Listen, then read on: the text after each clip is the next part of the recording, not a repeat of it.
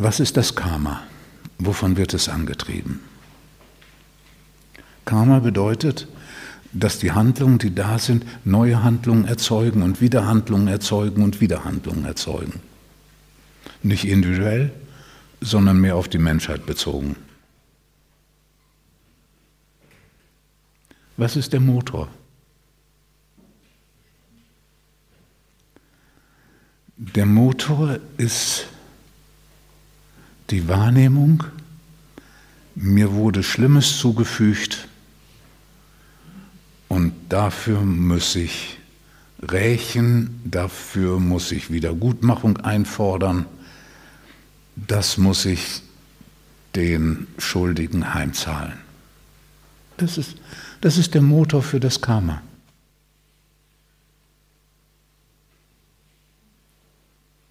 Was ist die Erlösung?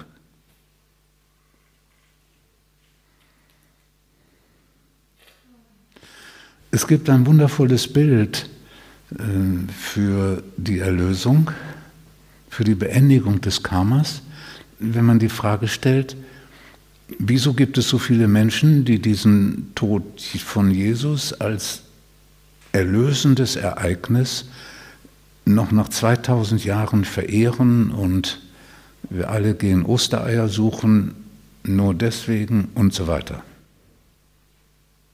Was war das Erlösende?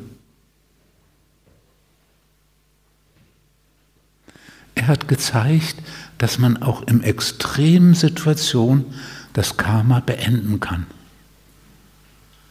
Dem Bösen vollständig ausgesetzt sein, ausgeliefert sein und es nicht mit Vergeltung, Rache und Bösen zu beantworten. Das ist das Beenden des Karma. Dem Bösen ausgeliefert sein, annehmen und mit Liebe beantworten. Punkt. Das ist die radikalste Form des Anhaltens, die wir uns ausmalen können. Das beendet das Karma und deswegen ist es erlösend.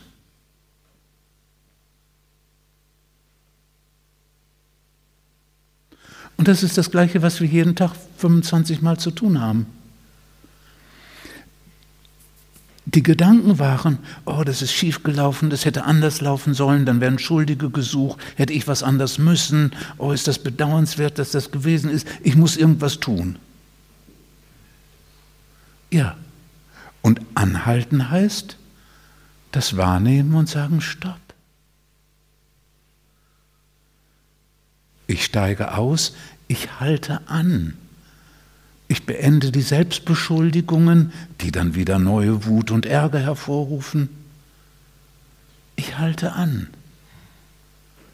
Und fühlen, ohne etwas zu tun, ist dieses radikale Anhalten und deswegen erlösend.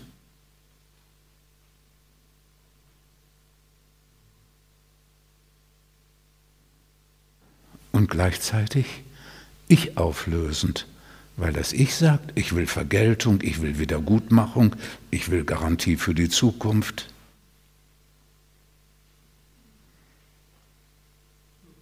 Das Erlösende kann nur geschehen, wenn man gleichzeitig sagt, ich höre auf mit dieser Ichhaftigkeit von Wollen.